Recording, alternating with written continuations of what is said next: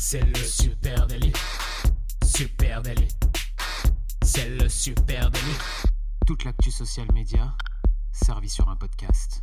Salut à toutes et à tous, je suis Thibaut Tourvieille de La Broue et vous écoutez le Super Daily. Le Super Daily, c'est le podcast quotidien qui décrypte avec vous l'actualité des médias sociaux. Ce matin, on parle de la stratégie social media d'Ayana Kamura et pour m'accompagner, je suis avec euh, ma caution musique urbaine, si je puis dire, Adjan Lille. Salut Adjan. Salut Thibaut, comment ça va? Ça va bien. Eh ben écoute, moi ça va super. On va parler d'Ayana Kamura, effectivement, et ça me fait plaisir qu'on euh, parle de cette, euh, de cette star de la musique parce que même, euh, je pense, au-delà de la musique urbaine, c'est vraiment une, une pop star énorme en France et d'ailleurs dans toute la francophonie. Bah, c'est simple, c'est l'artiste la plus streamée, l'artiste française la plus streamée au monde. Ah, ça m'étonne pas. C'est extraordinaire. J'ai loin devant toutes les légendes de la chanson française, de la pop française, etc. Enterré Johnny Hallyday, place à Ayana Kamura. une bah. sorte d'ovni qui retourne le monde de la pop internationale depuis 7 ans maintenant. Hein, c'est finalement très jeune. Euh, elle est française, elle s'appelle Ayana Kamura. On peut être fier euh, de, de, cette réussite hein, parce que c'est d'abord une success story. Bah ouais, vous connaissez tous Ayana Kamura depuis euh, au moins, je vais te dire, 5 ans, puisque il y a 5 ans, bon, avant ça, elle avait fait quelques feats avec des rappeurs, etc., qui avaient plutôt, qui, qui, lui a permis de se faire un petit peu connaître. Mais il y a 5 ans, elle signe en maison de disque et elle sort son plus son premier gros tube comportement bah ouais j'ai dit comportement, bah ouais. Je sais pas si tu, t'en souviens, Thibaut, devait être autour de 2017. Euh, c'est 103 millions de vues hein, sur YouTube aujourd'hui, euh, comportement, bah ouais. Je vous ai mis le lien si vous voulez vous faire un petit kiff euh, dans les notes de l'épisode. Et puis derrière, son plus gros tube, celui qui, elle enchaîne directement avec celui qui a, qui a retourné la planète entière quasiment, hein, puisque c'est Jaja. Jaja, c'est le déclencheur qui va vraiment faire d'elle elle va, elle va, passer de la star en France à la star quasi internationale à ce moment-là, puisque Jaja, euh, c'est tout simplement 905 millions de vues sur YouTube. Elle va bientôt atteindre le milliard, vous imaginez, de, de, vues sur YouTube. C'est énorme. Après, bon, on connaît la suite de, de, la success story. Il y a Pookie derrière, et puis euh, son nouvel album maintenant qui sort. Mais elle arrivée à un moment donné avec Jaja, Pookie, à dominer aussi des marchés étrangers, c'est ça qui est assez incroyable. Elle s'exporte à l'international. Euh, il y a eu des remixes de ces morceaux qui ont été faits par des euh, Américains, par des euh, Italiens, par toute l'Europe, en Afrique on a vu énormément Beyoncé, aussi. Madonna danser sur Jaja, c'est incroyable. Non, c'est incroyable, c'est énorme, c'est une star. on se rend même pas compte, je pense encore vraiment de la dimension de au niveau international. Et donc Ayana Kamura vient de sortir eh un nouvel album. Cet album il s'appelle DNK, album sorti le 27 janvier 2023, donc c'est tout frais. Et ce matin, on vous propose bah, de nous pencher sur la stratégie social media, notamment de cette sortie, mais plus globalement de la marque ah Ayana Kamura sur euh, les réseaux sociaux, parce que c'est réellement une marque. Alors par où commencer? Euh, Déjà, ce qu'on ce qu'on peut, moi, moi j'avais envie euh, de parler ce matin du du travail justement autour de la marque Ayana Kamura, son travail de conception rédaction, si je puis dire, qui renforce l'ancrage communautaire. Alors des grands mots pour parler euh, euh, de, de, musique pop, mais pourquoi pas? Parce que une des signatures de l'artiste euh, Ayana Kamura réside notamment dans son écriture. Aucun doute là-dessus. Bah oui. ces musiques, elles mélangent des expressions actuelle, on va dire, hein, un peu euh, voilà cours de récré ou contemporaine, très mhm. contemporaine, euh, du vocabulaire euh, utilisé au Mali, hein, notamment dans des expressions maliennes puisqu'elle est d'origine malienne, et des mots qu'elle a elle-même inventés. Et c'est cette partie-là qui m'intéresse particulièrement. tu parlais de Jaja, hein. oh Jaja, il y a pas moyen Jaja, tout le monde la connaît. je suis pas ta catin Jaja, genre en Kachana, baby tu dead ça. Et ben là-dedans il y a beaucoup de choses très intéressantes qui se jouent rien que dans ce refrain. déjà ce que euh, ce qui est intéressant, Jaja, c'est un mot qui a été créé de toutes pièces par la chanteuse. Ce mot-là, initialement, n'existe pas. Personne le connaît avant Jaja, euh, ouais. Voilà, alors moi qui ai. Euh, à moins que ce soit un petit surnom qu'elle me donne. Moi qui ai une euh, belle famille algérienne, tout le monde me disait ça veut dire poulet, euh, Jaja en arabe. je disais, je vois pas le rapport, euh, Jaja. Eh ben, non, c'est un mot qu'elle a. C'est peut-être pour dire mon poulet, mon petit poulet. Eh ben, selon elle, ça veut dire menteur. Voilà, un Jaja, c'est un menteur. Donc elle a inventé de toutes pièces ce mot. et aujourd'hui, qui, qui, est, qui est devenu, plus qu'un mot, qui est devenu quasiment une baseline pour la marque Ayana Kamura. Pour moi, ce que, ce que fait dans son écriture Ayana Kamura, c'est quasiment du marketing, si je puis dire, ou plutôt presque du packaging, c'est-à-dire c'est l'emballage de la marque. Même chose avec l'expression d'Edsa. Extraordinaire cette expression d'Elsa. Hein. C'est une création pure de la chanteuse. C'est elle qui a. On est sûr que c'est vrai. Sûr et certain. C'est elle qui a inventé, c'est elle qui a popularisé cette expression d'Elsa qui est rentrée aujourd'hui dans le langage courant. D'où ça vient? Alors qu'est-ce que ça veut dire déjà si vous ne savez pas? D'Elsa, ça veut dire il a, t'as réussi. J'ai réussi, ouais, voilà. J'ai on a couché le truc, quoi. Exactement. Ça vient de l'expression you killed it en, américain. Ouais. T'as as, tué ça, donc elle a, elle a transformé ça. Et ce qui est extraordinaire, c'est que c'est la première qui a inventé, popularisé ça, c'est rentré dans le langage euh, courant. Et je trouve ça très intéressant parce que inventer son propre champ lexical, comme le fait Aya Nakamura, eh bien, ça crée de l'appartenance, un sentiment d'appartenance. En gros, quand tu as une bande de potes, tu as des mimiques, euh, des gimmicks, des codes, des, codes communs, des codes communautaires. Eh Exactement. et tu sais qu'avec un petit bout de mot, un petit bout de phrase, parfois même un geste, eh bien, tu appartiens à un groupe. Eh bien, là, c'est la même chose, euh, le même travail qui a été fait par Ayana Mais tu as, raison de le souligner. Euh, moi, ça me fait beaucoup penser à ce qu'on avait pu dire aussi sur Joule, hein, euh, par exemple, euh, et, les codes communautaires que lui aussi avait créés. Et effectivement, il y a tout cet univers-là, ce côté, on va, on va créer nos propres mots, nos propres codes, des codes générationnels aussi. c'est la star d'une génération, Ayana Kamura. Et je pense que effectivement, c'est des choses après qu'on va retrouver sur les réseaux sociaux, qu'on va retrouver dans ces hashtags, qu'on va retrouver. je discutais avec mon associé Rémi ce matin qui me disait, mais c'est aussi ce qu'a fait PNL à l'époque avec QLF, etc. Ils ont travaillé leur propre champ lexicaux, euh, ce qui ont permis d'établir leur marque. Si Exactement. On sait jamais, tu vois, dans le, c'est marrant parce que dans, dans, le milieu de la musique, on sait jamais si c'est euh, volontaire, réfléchi en amont et euh, effectivement carrément une stratégie qui a été mise en place ou si ça s'est fait un peu naturellement, mais ça, le, la finalité est la même. Euh, à la fin, c'est des codes communautaires qui reviennent. Tu parlais de son nouvel album DNK, du coup, il s'appelle comme ça parce que c'est son vrai nom de famille, hein, Danyoko. Je sais pas si tu, si tu savais. Je ne savais pas. J'ai découvert ça, en, bouquinant en potassant pour cette. Et, euh, et moi, j'aimerais bien qu'on parle de l'angle qu'elle a pris pour, euh, pour cet album, d'un point de vue même musical, parce que euh, autant elle était sur un album précédent très très pop, euh, très personnel, très aussi un peu love, autant là, son nouvel album part beaucoup plus dans des teintes de musique caribéenne. Hein. On, a, on retrouve des, plein de dérivés, un peu du dancehall, de, de compas, et notamment, il y a un morceau qui, qui fonctionne hyper bien et qui est en train de cartonner TikTok petit à petit euh, c'est le morceau Belek. Euh, tu pouvais aller l'écouter hein, sur, euh, sur Spotify. Alors, on serait dans une musique qui s'appellerait le chata, qui viendrait. Ou le bouillon, j'ai lu les deux. Alors, hein. bouillon, ouais, ça serait Guadeloupe. Même elle, si vous allez écouter sur Spotify, elle décrit le morceau. Et même elle, elle dit au début, je pensais que c'était plutôt du bouillon. Après, on m'a dit qu'en fait, ça ressemblait plus à du chata. le chata est un peu plus lent, je crois. Le bouillon, c'est ça vient de Guadeloupe. Et le chata, peut-être de, de Dominique ou de Martinique, je sais plus. Vous, vous me corrigerez si je me trompe. Je suis pas un spécialiste non plus de musique caribéenne. Mais ce qui est intéressant, c'est que ces types de musique-là bah, commencent à déferler petit à petit sur, euh, sur TikTok et puis même plus globalement euh, en France aussi, euh, métropole, pour, pour danser dans les, dans clubs, etc. Et là, sur TikTok, bah, il y a déjà 2,4 millions de vues de vidéos autour de la musique Belek de Aya Nakamura. En 5 jours Ah ouais, c'est énorme. C'est incroyable. C'est déjà c'est dès que c'est sorti, ça a été un tube euh, là-bas euh, dans les Caraïbes. Et puis euh, là, ça y est, c'est en train de déferler sur, sur la France. on sent là aussi Pareil, est-ce que c'est une stratégie euh, réfléchie en amont? Est-ce que c'est euh, juste euh, naturel? Mais en, tout cas, c'est la bonne vibe, c'est la bonne vague pour aller prendre des places sur TikTok. Oui, oui, et ben justement, c'est intéressant ça, ce sujet des influences Zouk. Alors, on, pourrait, là, on va pas, on va pas parler musique ce, ce, matin, mais à proprement parler. Mais Ayana, Ayana Nakamura, ce qu'il y a de ouf, c'est que c'est une réussite internationale sur des sons qui sont pas internationaux.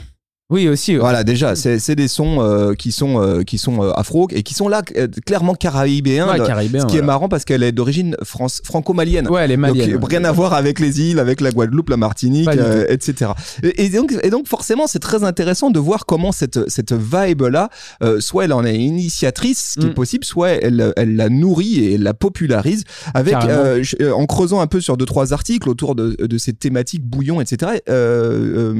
Zouk, Chata, donc ces musiques caribéennes, et eh ben c'est vrai qu'elles elles explosent en ce moment sur sur TikTok avec une autre artiste hein, qui s'appelle, euh, euh, pardon, j'ai un petit trou, elle s'appelle euh, Maureen. Voilà, Maureen, elle a un titre qui s'appelle un, titre qui s'appelle Tic, T-I-C. Voilà, je connaissais pas, mais j'ai pu aller voir ce matin des tonnes et des tonnes de vidéos reprenant ce titre, qui est un vieux titre qui date de 2015, hein, mais qui est repopularisé en ce moment très très fort par par TikTok. Ah, c'est la force de cette plateforme. Ça, ça c'est ça c'est marrant. Et puisqu'on parle de, de TikTok, il faut parler euh, de la présence de la Ouais. marque Ayana Kamura sur les réseaux Très fort. sociaux, une présence qui vaut de l'or. hein. Ouais, ouais, 2 millions d'abonnés, 8,8 millions de likes sur la plateforme euh, et une stratégie bien différente de Instagram. hein. Euh, D'ailleurs, on peut faire le parallèle Totalement. entre les deux. Instagram, c'est plus de 3 millions de fans de l'autre côté et Instagram, c'est vraiment plus léché. Il y a C'est beaucoup c'est de- RP, on a l'impression. Voilà, il y a beaucoup de photos de shooting, euh, etc. C'est la homepage, c'est la exactement. homepage de la marque, c'est vraiment bossé Là, comme ça. Quand vous êtes sur TikTok, vous êtes dans ses backstage, vous êtes avec elle, c'est les backstage de ses clips, mais surtout c'est des playbacks légendaires euh, face caméra d'Ayana Kamura euh, où elle balance ses morceaux et euh, elle te fait des playbacks de 30 secondes avec une petite choré, etc. Et un peu partout. Et c'est assez, c'est assez drôle parce que c'est, on a l'impression en tout cas que c'est très spontané, qu'elle peut être dans son canapé chez elle euh, et t'as l'impression qu'elle s'ennuie et que du coup elle lance le truc. Elle peut être euh, dans, en attendant dans des backstage de d'émissions télé ou d'une euh, ou de, de, de, de médias qu'elle doit faire et du coup bah elle a une petite pause et elle se fait kiffer, euh, elle met la musique et elle chante et elle danse et en fait du coup il y a un, un côté et une énorme proximité, je trouve, euh, dans sa prise de parole sur TikTok, qui renforce vraiment ce côté communautaire euh, dont on parlait tout à l'heure. Ouais, deux, alors 3 millions d'abonnés sur Instagram, 2 millions d'abonnés sur, euh, C'est sur, énorme, hein, sur TikTok, c'est- c'est énormissime. Et, et ce qui est vraiment intéressant, c'est effectivement de voir la stratégie de marque, elle est très différente. En tout cas, elle est très adaptée à la plateforme. Exact. De- sur Instagram, effectivement, pa- un peu papier glacé, t'as les dates de tournée, les sorties d'albums, c'est vraiment la Ouais, homepage, la com, le quoi, site de web, base. la com de l'artiste. Ouais. Et puis de l'autre côté, effectivement, comme tu l'as dit, c'est le travail de la proximité de, euh, pardon, avec ses euh, audiences, avec euh, son public. Très Ouais. intéressant. Et puis, pour revenir sur ces petits euh, face cam en lip dub, comme ça, en, Mm. en, en playback, aussi le travail autour de la gestuelle. Bien sûr, Euh, ah non, de la mais il y a des chorégraphie. chorés à chaque fois. Euh, y a- ouais. autant, autant d'outils qui sont décryptés par ces euh, 2 millions de, de fans aussi et qui sont réintégrés derrière dans les ré- interprétations Bien euh, sûr. TikTok. ah, mais ça lance des, forcément des tendances TikTok et on a envie de, de danser comme Aya Nakamura, euh, forcément. Quoi. Allez, autre point très intéressant pour nous, pour Ah. nous qui sommes des marketeurs, qui nous sommes des, des gens du social media, c'est de regarder comment c'est organisé le plan média de cette sortie euh, d'album. c'est hein. très, très Euh, intéressant. un, un événement et comment ça a été euh, bossé Eh bien, euh, un plan média extrêmement sélectif hein, qui euh, passe exclusivement ou presque par les médias de niche, Ouais, et notamment alors- les médias digitaux. Ce qui est ultra intéressant, c'est que déjà, comme on avait un peu évoqué quand on avait fait un épisode sur la communication de Booba, euh, c'est une artiste qui a très bien compris que pour parler à ses personas, à, ses, à sa communauté, déjà, elle a les réseaux sociaux. Et que du coup, bah, en fait, les médias, euh, les grands médias euh, classiques, mainstream, euh, etc., ça l'intéresse pas forcément et elle a pas besoin d'eux pour aller parler à, euh, à ses fans, euh, aux gens qui achètent ses albums, etc. Et ça, c'est quand même tout un paradigme qui a changé euh, depuis quelques années avec la- l'avènement des, des réseaux sociaux aussi fortement. Les artistes n'ont plus besoin d'aller euh, se faire euh, les grosses émissions euh, à, euh, 3, à, 6, à 5-6 millions de- d'audience parce qu'ils ont d'autres endroits où ils peuvent aller parler à leurs fans. Et du coup, ça se ressent aussi dans leur choix d'émission, comme tu le disais. Euh, Aya Nakamura, elle a pas forcément euh, un- une histoire avec les médias mainstream qui est, où elle est très à l'aise et euh, où elle a été beaucoup prise au sérieux. On se souvient notamment qu'elle a été très mal à l'aise sur le plateau du Téléthon, il me semble, euh, où ça avait fait un petit peu polémique parce que euh, elle avait un peu bégayé, elle savait pas trop ce qu'elle ce qu'elle devait ce qu'elle répondre, faisait euh, ici, voilà, ce qu'elle faisait là. ouais. Euh, donc ça s'était pas super bien passé. Et puis souvent les médias mainstream bah l'ont un petit peu euh, ramené à des clichés euh, qui pourraient euh, presque être un peu dans un fond de misogynie ou de, ou de racisme. La diva euh, qui euh, qui qui où on parle souvent de son physique où elle est très grande euh, ou costaud ou etc on, et on parle rarement de sa musique en fait. Totalement. et je pense que c'est ça qui qui est et comme beaucoup d'ailleurs de, de- d'individus qui sortent de, du plutôt du, de la musique urbaine, ils fuient les médias mainstream parce qu'au final on parle rarement de leur musique et on parle souvent de, de d'à côté ou d'autres choses. Donc, elle a fait des choix effectivement très euh, straight to the point. Elle est allée euh, dans le podcast de Lena Situation. Moi, c'est les deux gros trucs que j'ai Bah retenus. hein. déjà, moi, tu permets, Ouais. ça c'est extraordinaire, je trouve, parce que là, tu as deux euh, success women, deux meufs Ah bah, on en parler, ouais. euh, euh, qui cartonnent euh, aujourd'hui. Qui, euh, on va parler après aussi de ce- de ce- de du positionnement, euh, de la logique de clivage aussi. euh, Bien sûr. euh, je veux dire du personnage clivant que peut être Ayana Kamura, comme euh, malgré elle, les- situation, ouais, bien sûr. Deux meufs super fortes, businesswomen, euh, issues euh, de ce qu'on appelle les, les, minorités en France et qui cartonnent. Moi, je trouve que ça, rien que ça, c'est bah, c'est beau. parce que les deux, en fait, elles représentent quand même quelque chose de très grand en France et très important pour beaucoup de monde. Et, euh, et là, on l'a vu. Bah, déjà, il y a le thème qu'elles qu'elles abordent dans le dans le podcast. Hein. Le podcast s'appelle Rien à prouver. L'épisode de podcast avec Ayana Kamura. Sûrement parce que du coup, elles ont quand même le sentiment qu'elles doivent tout le temps prouver un peu plus que les autres. Hein. C'est pour ça qu'elles l'ont appelé comme ça. Et elles parlent notamment d'ailleurs dans le dans l'épisode de des haters. C'est assez intéressant parce que du coup, elles parlent de, elles parlent de, de, tous les gens qui qui voilà des, vagues un peu de haine hein, qu'elles se sont prises toutes les deux sur les réseaux sociaux parfois aussi. Et, euh, et d'ailleurs, la chanteuse résume euh, assez bien les choses en disant après bon, je regarde mon compte en banque, je me dis ça va. et c'est assez drôle, mais en tout cas, je trouve que c'est hyper intéressant, comme tu disais, d'avoir ces deux personnages-là euh, français qui représentent euh, vraiment quelque chose d'important pour, euh, pour une génération et qui se retrouvent toutes les deux à discuter pendant 35 minutes. C'est hyper intéressant. Allez écouter l'épisode. On vous met le, le, lien en note de cet épisode. Et là, une fois de plus, bah oui, Ayana Kamura, elle choisit à qui elle va s'adresser en allant chez Lena Situation. Euh, et d'un autre côté, bah pour la musique, pour euh, justement parler un peu plus de, de, de son album, de, de, de, vraiment comment elle l'a construit, etc. Pareil, elle va pas n'importe où. Elle va chez Mehdi Maizy euh, dans le code sur Apple Music, qui est quand même une émission qui est assez niche dans euh, le rap et la musique urbaine. Et d'ailleurs, Ayana Kamura, elle a longtemps voulu se détacher aussi un peu du rap. Du rap. Alors, elle aime bien faire des feats avec des rappeurs, etc. Mais c'est pas une rappeuse. Mais elle, c'est vraiment une chanteuse pop euh, et elle a jamais rappé et elle rappe pas. Et du coup, c'est assez intéressant parce que elle se retrouve face à un journaliste, Mehdi Maizi, qui aime bien euh, aller euh, disséquer les albums, les écouter, parler vraiment de comment ils ont évolué. Et pareil, c'est un épisode ultra intéressant du coup sur comment elle a construit son album, pourquoi elle a fait ses choix-là musicaux aussi autour de la musique caribéenne, pourquoi elle est revenue avec beaucoup plus de sons très banger, un peu tube, alors que son dernier album était beaucoup plus perso, beaucoup plus intimiste, etc. Donc on sent que là, il y a des vrais choix éditoriaux qui sont faits euh, pour aller comme tu le disais, bah, s'adresser à ces personas, en fait. Quand elle va chez Lena Situation, elle s'adresse à un de ces personas. Quand elle va chez Mehdi Maizy, elle s'adresse à un autre de ces personas.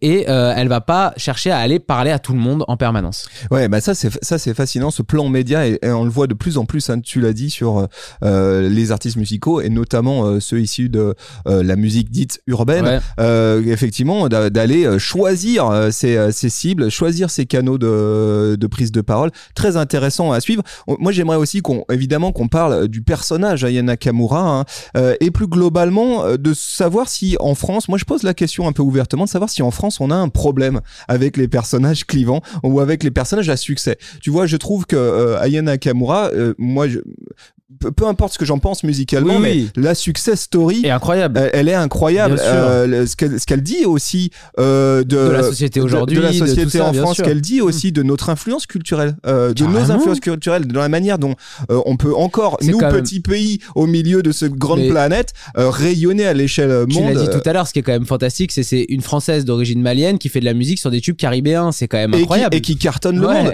C'est quand même extraordinaire. On devrait tous être fiers de ça. Et ben mal, mal, mal malgré tout, euh, aujourd'hui, c'est success story un peu fulgurante, hein, parce que c'est le cas d'Ayana Kamura. On, parle, euh, elle est là depuis 2015, elle, elle explose maintenant, donc en très peu de temps, hein, 5-7 ans, euh, elle, elle s'est vraiment installée. Et euh, je trouve, moi, je, je, vois les mêmes choses. C'est pour ça que la discussion avec Lena Situation, elle est très intéressante, parce que pour moi, elles sont passées par le même, le même, chemin. truc, le même chemin.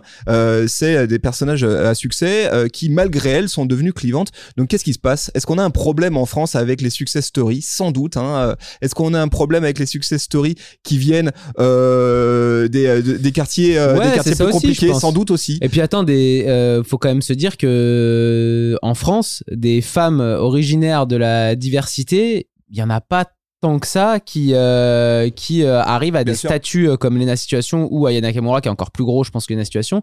Euh, déjà parce que c'est elles ce sont des femmes et qu'elles vont sûrement avoir plus d'embûches sur leur chemin pour arriver là. Et en plus comme elles sont issues de la diversité ça fait deux euh, raisons pour lesquelles euh, elles peuvent avoir beaucoup plus de choses à prouver justement euh, que d'autres.